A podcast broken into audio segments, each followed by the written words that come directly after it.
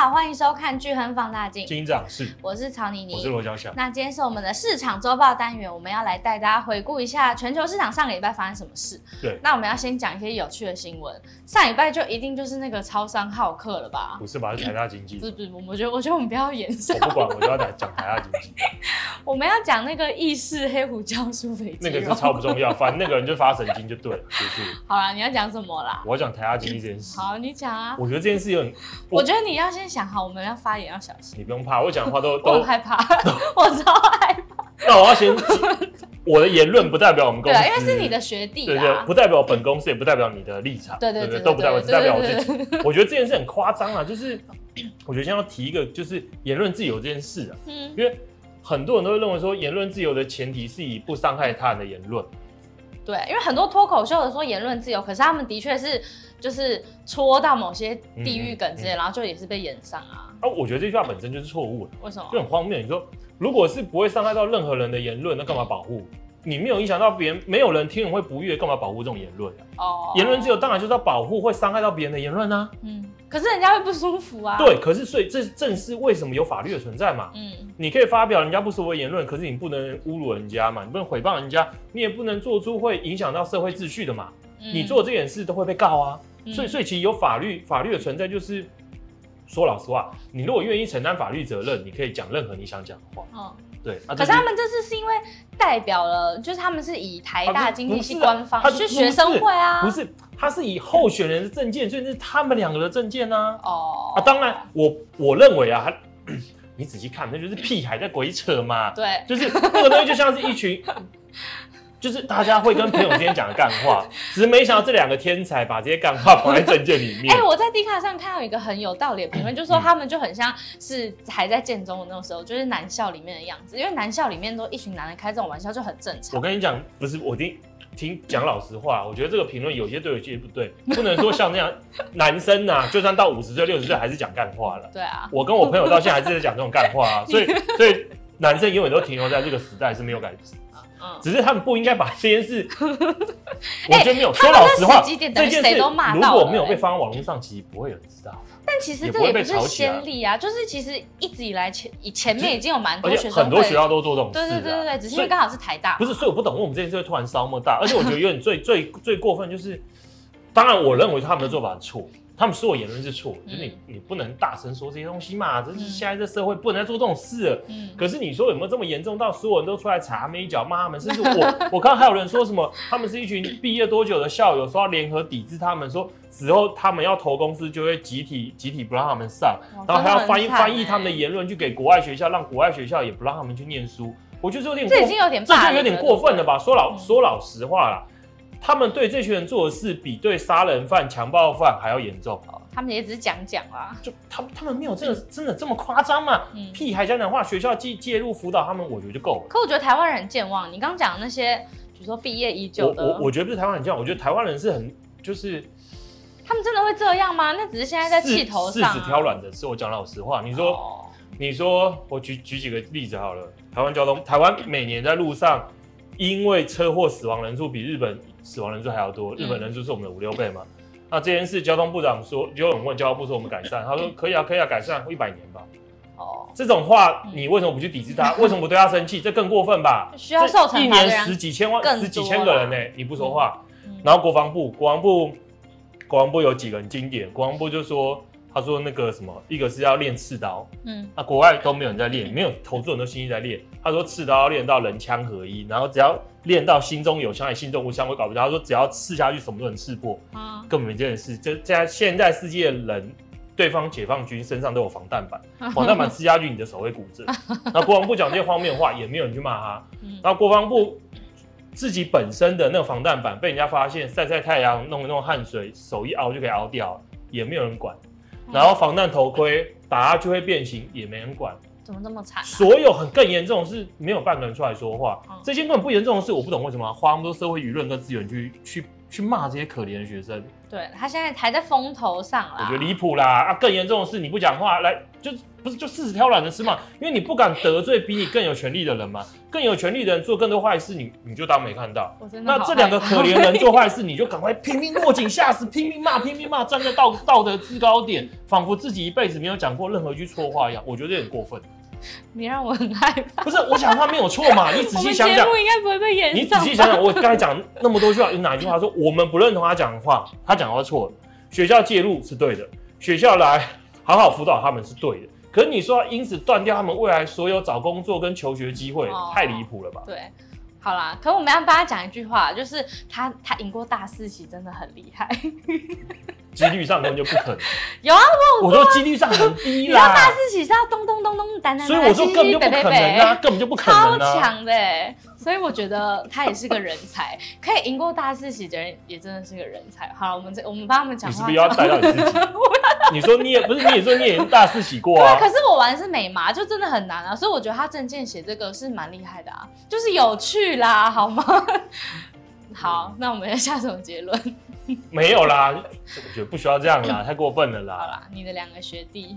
对啊。那我们接下来要切入正题，我们今天第一件事要来讲的是，我们上礼拜其实有提到啊，但是讲了好几个礼拜。对对对，就是美国那个债务上限。债务上限。对，那啊，其实我们的看法还是不变啦，应该说不是我们看法，大部分看法都一样，就是两个党一定要盯到最后一刻嘛，因为两个党都有。要向选民交代压力，嗯，有准备要选举的压力啊，所以你太快妥协，你很难跟选民交代。所以就算两边都要妥协，还是要演，演到最后一刻。但他说的最后一刻是，他们不是说六月一号就有可能会触及那个债务上限？叶伦说六月一号之后很可能就会触及，那这是很可能嘛？啊，是不是真的是不知道嘛？而且就算是刚触及的前几天，其实对美国经济或是对美对美国的冲击也会太大，所以就算拖过几天，我觉得还好。所以整件事情不要拖太久就好。有很严重吗？没有很严重啊，就是暂时可能付不出钱嘛。如果呃，你说如果触及的话，就是这样，不是就可以可能有什么，比如说美债就是倒债啊，或者是什么信评被暂时钱不够的话，美债的还钱是优先的、嗯、啊。那个不不重要的政府部门就会优先关闭，就就就是支出有有分重不重要嘛？比较不重要就暂时先关门嘛。先你先回家嘛，先暂时不给你薪水嘛。啊、所以对实质经济上，就比如说，如果以过去来看的话，都不会有什么。对，可是当然市场一开始会很惊吓嘛，甚至是市场会担心那个信评机构会不会再度把美国公债的平等往下调，这是市场怕的啦。啊，可是我们认为说。通常啊，正常来讲，两党不会拖到太太久，所以其实一定会取得共识，一定会解决这件事。就只有短期可能会造成一些极短期，而且而且说老实话，我们假设其他因素都是控制不变的，就是就是假设不考虑什么经济衰退啊，什么利率多高这些，假设这些呢都不存在，嗯，那单纯因为债务上限而带来的股市大跌，反而是买进的机会。哦，因为很快就会有共识，很快就解决了嘛，哦、啊，股市就涨回去。可是我们我必须提一下，刚才的假设是说其他负面因素都不存在的情况之下啊，可是今年有其他这些负面因素，所以就比较麻烦。嗯，而且这其实是不是每一次都这样？因为我看到那个就是我们之前录过那个桥水达里，他不就说这就是一场每次都会演的闹剧？对啊，对啊，对啊，对啊，因为对嘛，因为债务上限就是设定成他到一个时间就会碰到，那要两党要再出来讨论是否要调，要调多少，所以就是一直会重新到是，只是。只是近期比较特别，就是近期两党的关系比较差啦。嗯，以前的话，两党关系比较和和睦的时候，就是很正常的，一直让他调，一直让他调，一直让他调。而且因为两党两党的关系比较不好，所以就会互相刁难对方。这样不就是一个政治手段了吗？对啊，对啊，对啊。所以我们才说为什么为什么不会这么快妥协？因为我要演给我选民看嘛。哦。不然我要怎么选举？哦，对啦。对啊。好，所以其实基本上也不会有什么太大严重性。我们认为说，刚好就是刚好有点相反，就是债务上限这件事本身并不是件真的很严重的事。嗯，可是真的比较讨厌的事是，债务上限过了，反馈给市场带来负面冲击。这个听起来很诡异。为什么？原因就在于，呃，我们先解解释一下目前美国政府的状况。美国政府状况就是现在卡到债务上限嘛。嗯。它可是政府还在花钱。嗯。政府要花钱，可是债务上限他没办法去举债借钱，他就只能把之前存下来钱拿起来用了。哦、嗯，那这就是为什么他会说一个六月一号的一个关键，因为目前看起来政府剩下的钱在六月一号有可能就会用光光。嗯，这这是这个原因。那、啊、可是如果一旦债务上限通过了，不管是增加一一点五兆、两兆或三兆美元好，美国政府又可以再度借钱来支付政府支出嘛。嗯，你要想想美国政府怎么借钱，发公债，嗯，拿公债去市场上，然后人家买啊，我再拿钱去做政府开支，所以等于又是一个比较紧缩的政策。对，你看嘛，美国政府如果市场，而且我们从从过往经验来看的话。呃，也从美国政政府自己的发言，它的债务上限一旦过之后，很有可能在三个月内发五千亿美元的公债。哦，那这五千亿美元公债等于他拿去市场卖嘛，市场卖，市场就大家买之后，这五千亿美元被美国政府收走，所以市场上的资金可能暂时被抽离。那我们如果从过往的经验来看的话，当美国政府的那个这这东西叫做。他存他在联准会有个账户叫一般账户，美国财政部的一般账户。当这一般账户在近三个月，它的那个账户金额大突然大举升高的时候，往往就伴随着美国的那个金融压力是跟随着升高。哦，那金融压力升高代表说整个市场的流动性是有点紧缩，所以我才说，他一旦债务上限过了，然后为了为了把政府的钱补回去做这件事，可能反而会给市场流动性带来些许负面压力。啊，那到底哪个比较好啊？到底要不要调整？这这这没有好不好嘛？他一定要调嘛，这件事一定要，也一定会发生的。所以这真没办法，所以市场就有可能再度遭遇那个资金被抽离。那先大家比较害怕的是，就是最近我们从那个那什么矽谷银行倒闭之后，发现一个一个持续性的情况，就是美国的钱持续从银行流出嘛，从银行流出了，然后流向了货币基金嘛。比如货币基金其实利率很高嘛，所以对大家而言，我为什么要存在银行？嗯，所以银行本身就已经面临着资金持续被抽离的压力。那如果这时候财政部又反过来也要把钱抽走，那如果这些钱不幸的又从银行流走的话，那银行的保证金的准备金可能就会持续往下降。银行的准备金如果持续往下降，那未来。让银行的那个放款意愿降低的可能性就会进一步升高，啊，这件事就会对经济带来负面的冲击，就是他不愿意再借钱给你了嘛，也不是不愿，他有时候他也没办法借借钱给你，他就这点就会影响到银行的放款，然后影响到整个实体的经济的情况。但这不就是可能会引起衰退或是一些金融海啸的？对对啊，可是这也是联储会希望发生的啦，嗯，因为他就是希望。来自银行端这边，像实体经济输血的情况变少，嗯、然后然后经济就开始放缓一些，然后通膨就往下降。哦，对，只是他希望是他可以取得一个完美的平衡，就降低不要降低太多，嗯、那需求慢只降低一些些，只降低到引起通膨往下降的同时，没有引起失业率大幅恶化。嗯，对对对，这是他希望完美句。那又是让我们继续看下去了。对对，对，好，那这一趴就这样了吗？对，好，那接下来就进入到我们要欢迎大家来开户。那我们要先跟大家讲一下我们。这到底要你们开什么户嘛？嗯、那其实在，在、欸、哎，应该是这集播出的前几天，我们就会有一个那个真心话时间。对 对，对，我们就会跟大家讲说，我们每次都叫你们开户啊，到底是开什么户？嗯、那我们这边再简短讲一下，就是我们是聚亨买基金，我们就是一个一站式可以构筑基本上你所有想要买的基金，或是各大热门基金。我们目前有多少档？三千七百档，超过三千七百档。对。嗯所以你就可以在我们这边就可以买到，你基本上你所有想要的基金都可以买得到。那跟我们买，还有跟其他，比如说像银行或其他平台啊那些买有什么差别？有非常多。首先的话，当然就是最几乎最便宜啦，因为我们几乎是全面零手续费，不管是单笔或定期定额。嗯、那单笔的话，当然会有人说，可是你们有些股票和基金还是要申购手续费嘛？嗯。那但是其实我们有发非常多的那个单笔零的优惠券。对。所以其实你如果都有定期来拿。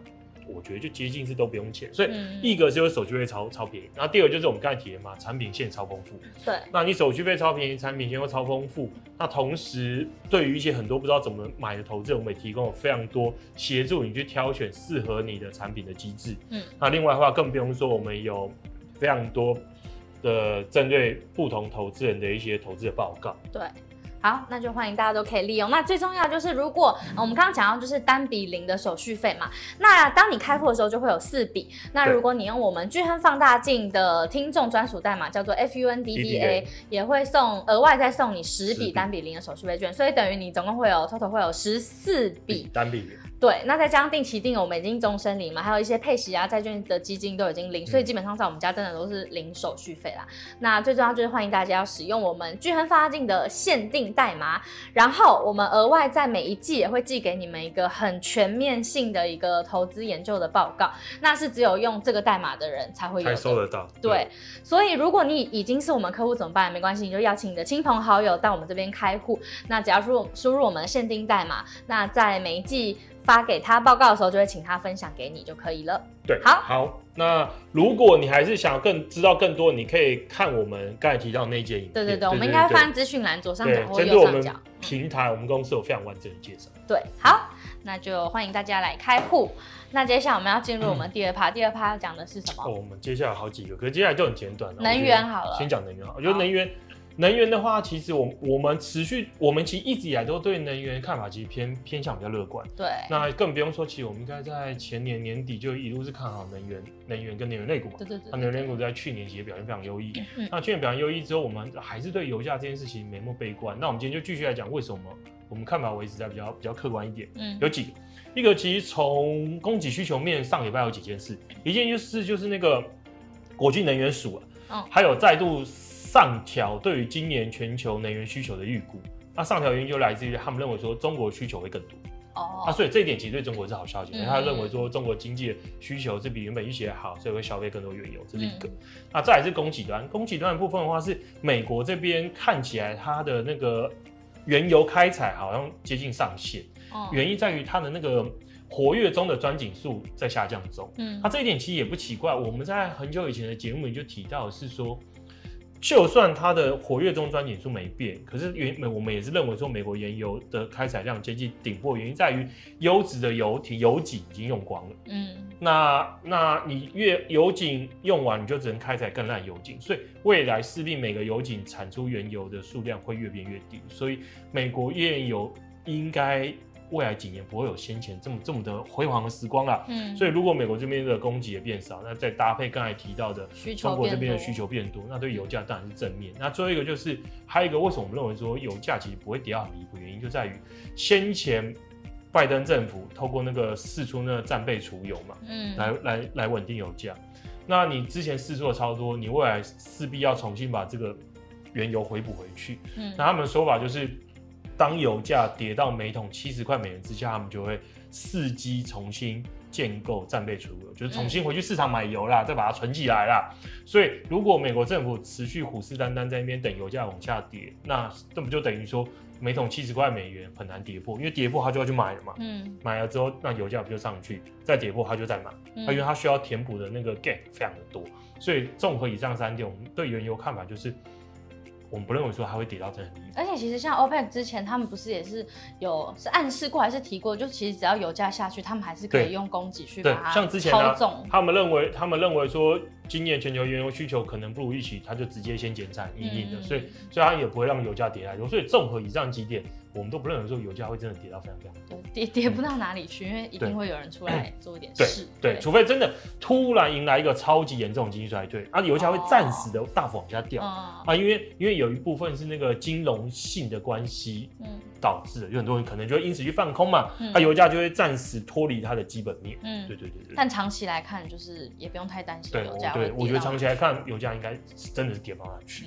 好，那就进入我们的第三趴。我们今天每一趴都还蛮短的耶。对，因为我们 因为有观众觉得我们节目太冗长，所以我们试试看，尽可能把节目时间缩短。对，然后再一趴是日本。日本的话，其实上个礼拜日本又公布了它的那个核心消费者物价年增率跟消费者物价年增率嘛。嗯。那两个数字看起来都还是维持在很高，所以所以很多人就就怀疑说，日本央行会不会？增加日本央行调整货币政策的一个压力。嗯，那日本的新的央行总裁植田和男出来讲嘛，他认为说，其实他不需要过分过分。他说他他的他的话语就是不宜过早或者很仓促调整货币政策了。嗯，因为这对通膨反而可能不是件好事。那我们我们觉得真正该看的关键在于什么？在于就是日本很特别，因为很多人会说日本其实应该跟美国跟欧洲一样啊。如果你的通膨很高，核心通膨也很高的话，你就要调整，你就要把你的货币政策弄紧缩一点，避免通膨失控嘛。嗯，就很多人会有这个观点，所以日本央行应该调整它货币政策。可是我们觉得日本跟美欧、美国跟欧洲有个最大不同点在于，美国跟欧洲为什么他们的央行或者联准会很紧张，是因为那些地方看到的是薪资年增率很高，哦，需求很多，嗯。这一点是因为内生的需求导致通膨上升。嗯，尤其你看以美国好了，美国一开始确实它的通膨是来自于海外，就是来自于因为供应链出问题嘛，全球供应链出问题。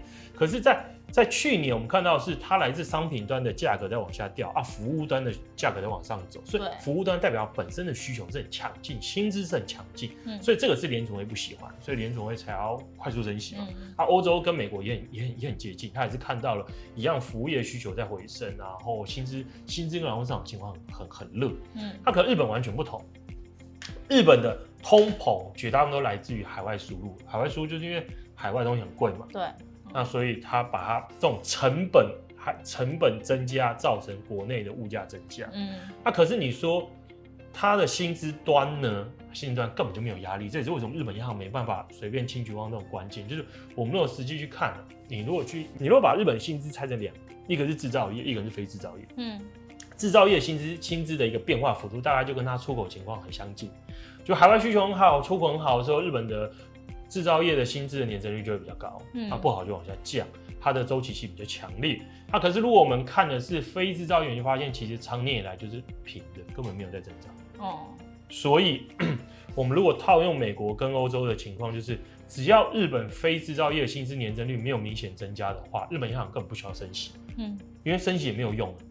它升升息或者把货币政策紧缩，只会再度打压本就很疲弱的日本国内需求，哦、甚至可能继续打压本来就很惨的非制造业薪资增速。嗯，对。那所以我们认为说它它不可能单纯因为 核心通膨或是通膨这件事去跟随美国跟欧洲调整它货币政策。所以植田河南上任之后，基本上也没有做什么大动作。目前还没有，只是我们认为说他他迟早会先做的事是那个。让日本十年国债殖率回到一个正常市场决定的情况，哦、就是放宽他的那个那个那个。他的作风，他以前的那个派系也是走这条路。他没有什么派系，他是学者。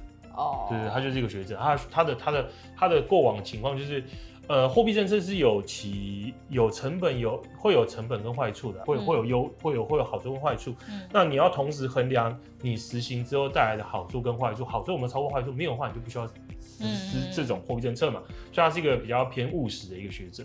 嗯、那那这也是为什么我们认为说它不会升息，不会大幅紧缩货币政策，嗯、可是它应该会放宽那个十年公债殖率交易区间，因为让十年公债殖率可以反映市场真让市场定价，嗯、我觉得对日本经济跟跟对日本央行是件好事。对对对。好，那接下来要进入我们最后一 part 了吗？对，最后一 part 比较有趣。最后一 part 可是是不是没有太多时间？你就快速讲一下。好啊，最后一个话就是。呃，美国上周有公布一份，就是针对家庭做的那个家，类似有点像是问卷调查。嗯，啊，这是美美国人口普查局做的。那里面问了很多几个有趣问题，我们认为说有几个很诡异啊，像是他针对美国民民众问说，呃，你你你认为你没办你没办法去应付你日常收支的比例，嗯，就是你你你要支付你日常收支有困难，有困難，嗯，快要四十 percent。超高的，对对啊，我觉得这数字就很怪异。那尤其如果以州来看的话，南方州那比重都超高，是不是跟他们目前就是公布出来一些，比如说劳动啊什么什么数据都不太合？这就是很诡异地方。他明明就是失业率超级低，你想找工作，你一定都有工作，而且薪资年增率尽管在往下降，可是还是维持在一个比较强的情况。而且一个非常非常重要的一点是，这一次因为疫情带来的冲击，所以这一轮美国劳动市场的一个复苏情况是。学历越低的人受惠越多，嗯，就高中高中毕业的人的薪资增长幅度是高于大学大学或以上。本该有困难的人，他不应该现在感受到困难。对对对，他明明就受惠更多，然后也有工作也有薪水，那为什么会有四成人说他可能会支付支没办法支付日常开支？那甚至是我们看一下，有部分几个州啦。他们有有有非常高高比例的人说，他们预期他们会在未来两个月，因为缴不出房租或是付不起房贷而被赶出家家门。嗯、所以我觉得这这这个数据就很。可是这是这种问卷调查可能会有些偏误，就可能他们是预期未来经济即将要衰退，所以现在可能比较悲观一点，也是有可能。当然，当当然是可能，因为劳动市场数据确实是个落后数据，嗯，那它没办法，它不是一个领先数据，所以所以你当然不能说以现在劳动市场数据很强劲，所以说未来一定会很好，嗯，那所以我觉得这份这一份报告是值得观察，因为近期还是处于一个。每份数据很像很多互相冲突的数据，有些好，有些坏，有些好，有些坏。那如果这份家针对家庭做的调查是真的的话，那很有可能美国就会未来几个月，呃，更多人真的开始缩缩减开支，那那消费跟需求往下掉，那就可能会导致厂商开始控制它的一个人力成本或是一个雇佣计划，那就有可能真的导致经济衰退。不过目前从其他数其他的经济数据来看，还没有发现这迹象，所以我觉得这份报告是很有趣的。可是还是要持续观察未来的一个变化。他多久会就是访一次？他哦，这一份，哎，是七七天到十天吧。哦，这么我这么短。我我，我如果没记错，还是两个礼拜。反正它不是一个月，它蛮频率蛮高的，它蛮多的。嗯，因为这篇你也同时有在那个你自己的那个粉砖。对对对。哎，你不要乱，哎，你不要乱投资。对对对，你也有在分析这份报告。我们觉得这很有趣啊，就是里面很多数据非常非常的诡异。嗯，好。那今天节目是不是差不多了？对，我们控制在二十五分钟，很棒。好，那最后我们一样欢迎大家使用我们巨亨放大镜听众的限定代码，叫做 FUNDDA 来开户，那就会送你十四笔单笔零手续费券，还有额外每一季的一个专属报告。那就欢迎大家来开户。好，那今天的节目就到这里，我们下期见，大家拜拜。拜拜。